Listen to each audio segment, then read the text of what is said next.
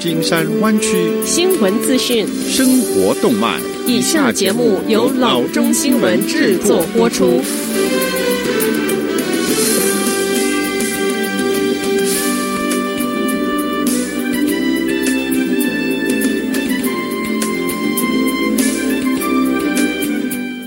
各位听众，大家好，欢迎来到老中广播电台的节目，我是君君。我们首先来关注今天的旧金山湾区地方消息。去年十一月以百分之五十八赞成通过的第二十二号提案，故事还没有完。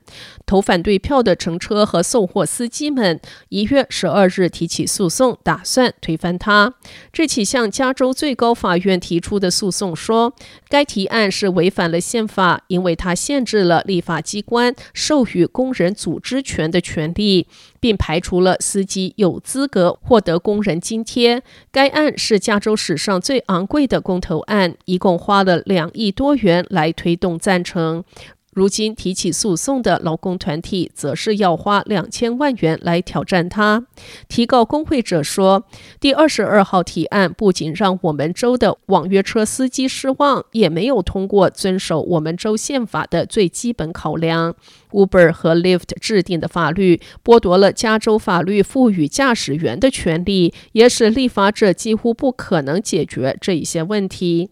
对于有人想利用提告来翻案公投结果，Uber 和 Lyft 目前是暂不表意见。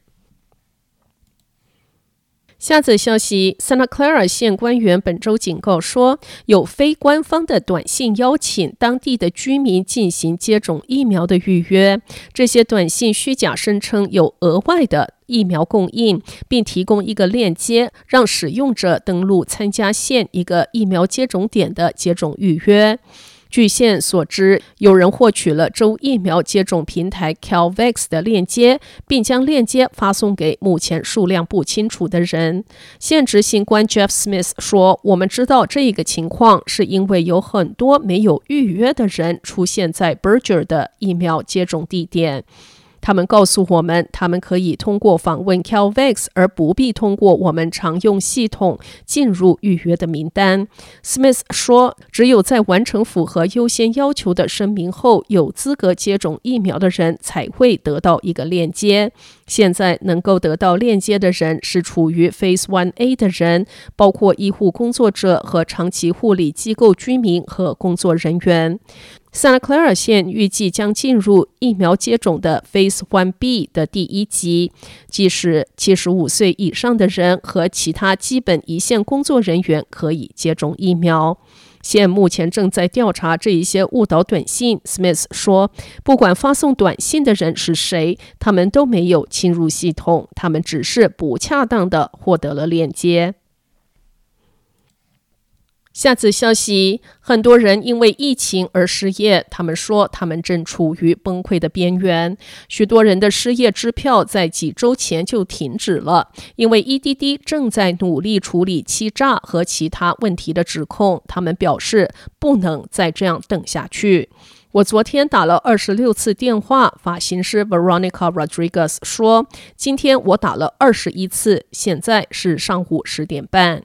Rodriguez 每天都努力想要联系上 EDD 工作人员，结果都是电话断线。这位失业的发型师是两个孩子的母亲。她说，她的失业福利金在几周前就停止发放，她也没有得到任何的解释。由于她的积蓄耗尽，为了养家糊口，她正在考虑是否要违反健康令重新开业。他说：“我们的处境是，我不想非法工作，但是我必须要有收入。” Center for Workers' Rights 说，他们的电话一直响个不停。他们说，在欺诈问题浮出水面之后，EDD 是冻结了对数十万人的付款。Center for Workers' Rights 的 Daniela Urban 说，在福利专案实施过程中是存在很多的问题，可是对努力获得福利的申请人却造成了严重后果。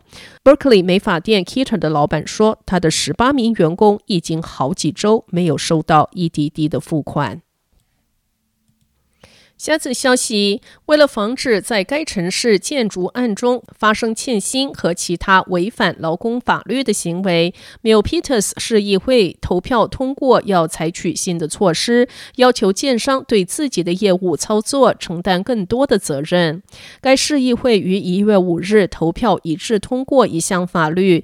要创建一个负责任建筑条例，将要求批准项目的开发商和建商预先签署认可声明，说他们一定会遵守州的劳动法律。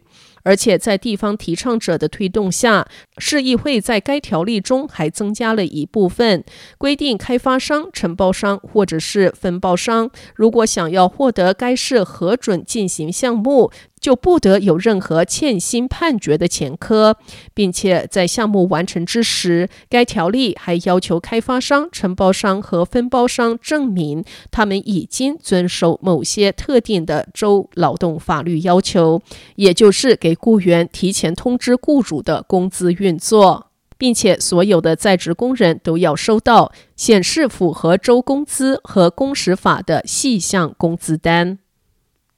好的，以上就是生活资讯。我们接下来关注一下天气概况。今天晚上湾区各地最低的气温是四十八度，明天最高的气温是六十一度到七十一度之间。